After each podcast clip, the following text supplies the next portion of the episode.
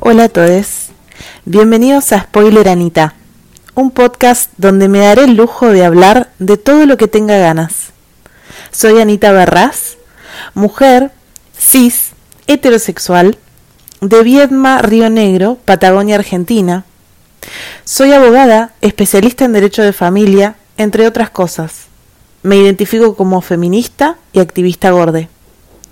Transitando el 2021, tengo 34 años y el camino que me trajo hasta hoy me dio mucho para compartir. Así que empecemos. En el podcast de hoy me gustaría que hablemos sobre la política. ¿Qué entendemos por política, no? Em, hay mucha gente que siente que la política no es lo suyo, que la política es algo turbio. Y la realidad es que, para mí, la política nos atraviesa a todos. Hablar de política tiene que ver con las dinámicas de poder que se generan en una sociedad y obviamente eso lleva a pensar primero eh, en la necesidad de organizarnos como, como grupos sociales y en, en, que de alguna manera esta necesidad de organizarnos siempre genera eh, estratos y asimetrías. Y con esas desigualdades que muchas veces son de base, eh, nacen personas que tienen poder y otras que no. Y esta dinámica eh, nos atraviesa en muchos contextos. Asociamos mucho a la política con el Estado, ¿no? El Estado como lo conocemos hoy, los estados modernos, digamos. Y sentimos que que la política es lo partidario. Y yo siempre digo que, que yo no soy apolítica, pero que, pero que sí descreo mucho de la política partidaria. El problema es que en Argentina, por lo menos, y en la mayoría de los países, eh, por lo menos occidentales, el monopolio de la participación política la tienen los partidos políticos. Y eso genera que cuando uno tiene un descreimiento respecto de estas instituciones, la participación en la vida pública, en las instituciones públicas, se limita, se limita mucho, porque las decisiones se toman a partir de estas estructuras que dentro de sí mismas ya tienen jerarquías también y, dinámicas de poder, que son los partidos políticos. Sin embargo, hay muchas personas que siguen sintiendo que los partidos eh, los representan y que tienen un lugar allí para expresar sus valores. Yo personalmente siento que históricamente los partidos quizás se originaron, los partidos tradicionales, eh, y estoy hablando de la Argentina, siempre lo repito porque, bueno, es lo que me queda más cercano y lo que conozco más. Los partidos tradicionales quizás nacieron en su momento con valores preestablecidos y con, con, un, con lineamientos a seguir, pero con el tiempo se fueron, eh, digamos, em, fueron derivando en estructuras que, que básicamente em, digamos, hacen que predomine más la persona eh, o, determinadas personas, determinados líderes, eh, líderes carismáticos, em, que hacen que los movimientos eh, y los partidos estén asociados a estos, a estos individuos como, como sello, como marca del partido y dejen de tener lineamientos generales eh, de principios ¿no? y de valores. Y entonces eh, estos partidos asociados a personas en particular, en definitiva, siento no solo que, que no tienen proyección a largo plazo, porque las personas tenemos eh, una vida terrenal limitada, eh, sino que muchas veces pierden representatividad porque las personas también somos falibles, ¿no? Y, y yo creo que, que para realmente estar convencido de, de participar en, en, la vida política formal, que tiene que ver con esta estructura dominada por los partidos políticos, es necesario eh, creer en principios generales que te guíen y no eh, en personas, en, en individuos, porque los individuos fallan, porque los individuos cometen errores, cometemos errores, eh, es nuestra naturaleza, y porque los individuos en un momento desaparecen y, y tampoco hay una cultura política de, de generar eh, otros individuos que puedan tomar, eh, digamos, lo que se llama la batuta eh, y continuar quizás incluso lo que puede denominarse como positivo de estos líderes carismáticos. Entonces, eh, si bien para mí la política nos atraviesa y es algo sumamente importante y me interesa tantísimo, descreo completamente de la política partidaria y por eso eh, me resulta muy difícil tener opiniones que, que, no sean globales, ¿no? Eh, por lo tanto, eh, me abstraigo mucho de los debates eh, que se generan eh, en torno a los partidos actuales y, y las y las grietas o la grieta eh, que mucha gente siente que, que existe en nuestro país, pero que no es el único país que tiene esta situación. Eh, hay la política a nivel mundial está generando hace tiempo la necesidad de dicotomías eh, muy muy firmes eh, y, y un poco esta cuestión de, de nosotros y los otros, ¿no? Esta idea de que, de que hay bandos, de que, de que tenemos, de los que estamos de un lado eh, y los que están del otro son nuestros enemigos y, y somos irreconciliables.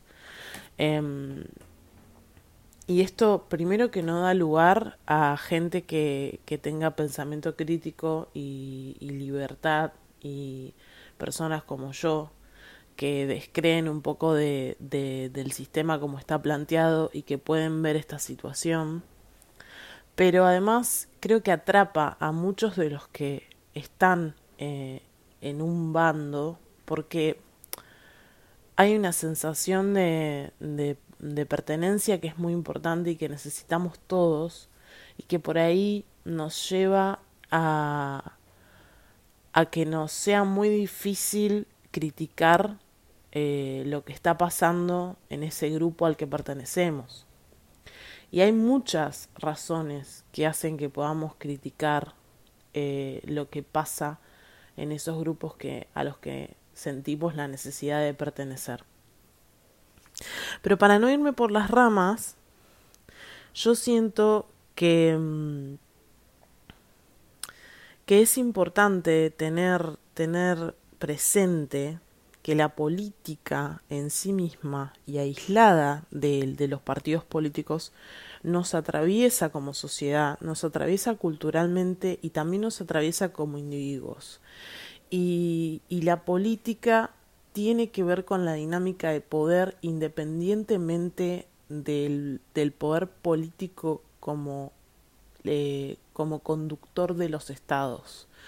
Eh, y esto también tiene que ver con la política internacional, ¿sí? O sea, nosotros tenemos estados que funcionan para dentro de sí mismos, pero también se relacionan a nivel internacional y todo eso tiene dinámicas eh, que tienen instituciones y que tienen jerarquías y tenemos a los países eh, llamados del primer mundo y a los países que somos del tercer mundo.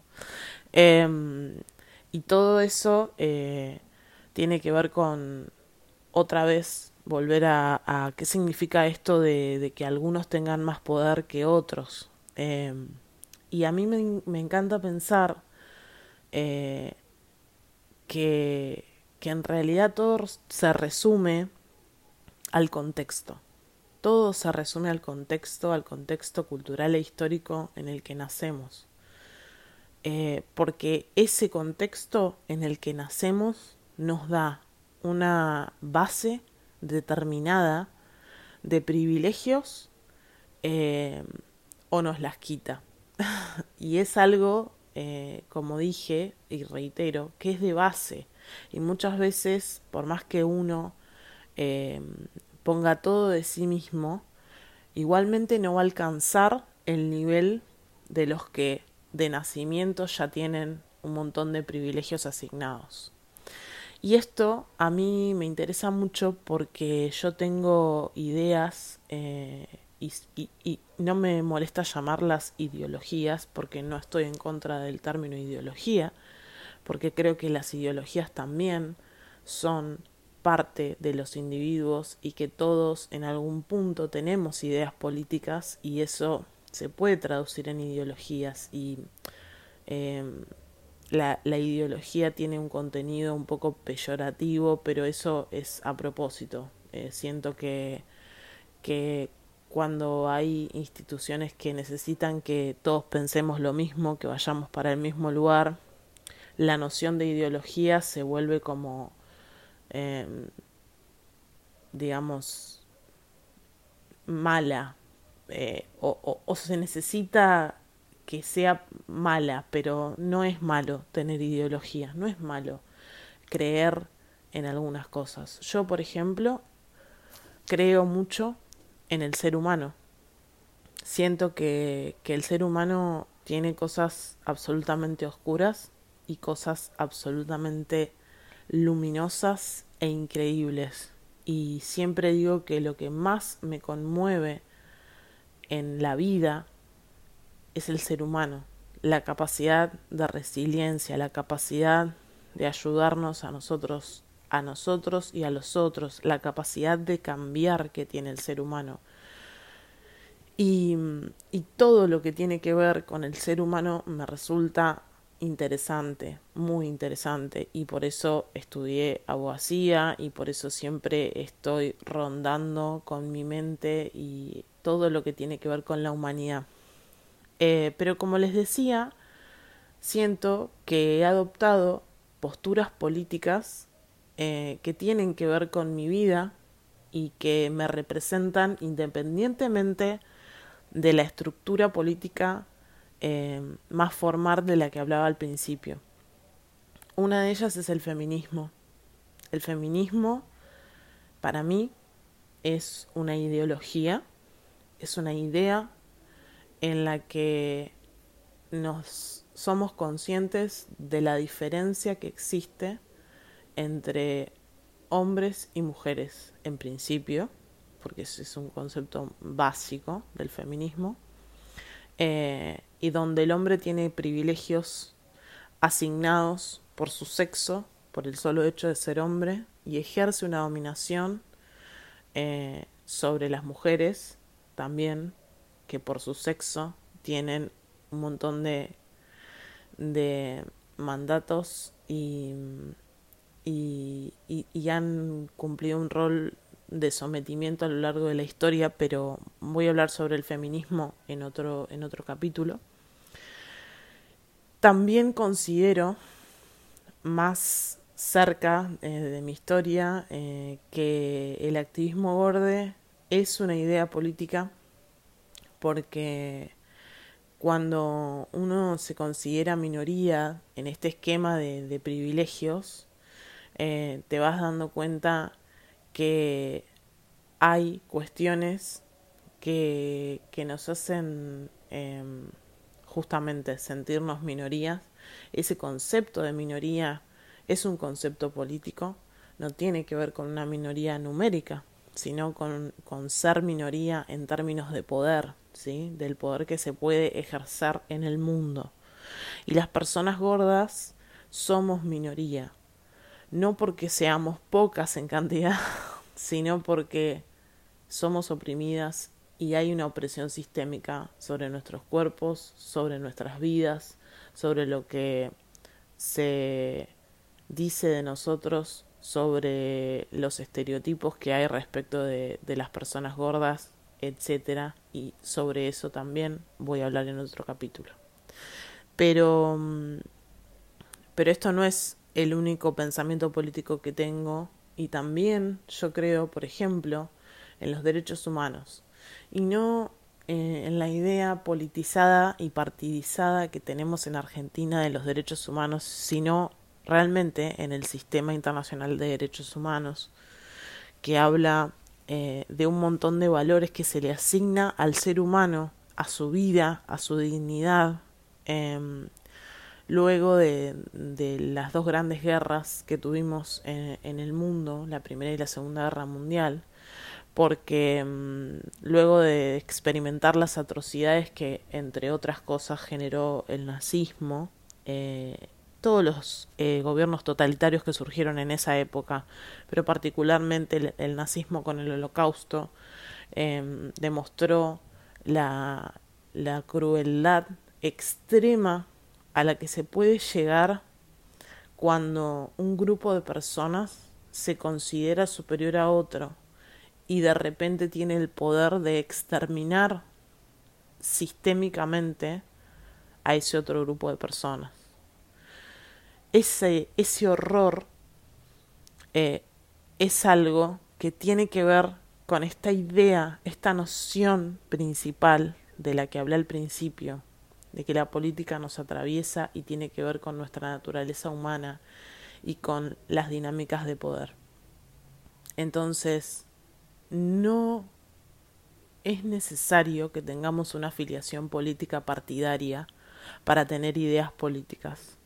Siento y siempre hace mucho tiempo que digo y pienso que incluso las personas que dicen que no les interesa la política o que son apolíticos están eh, tomando, asumiendo una postura política.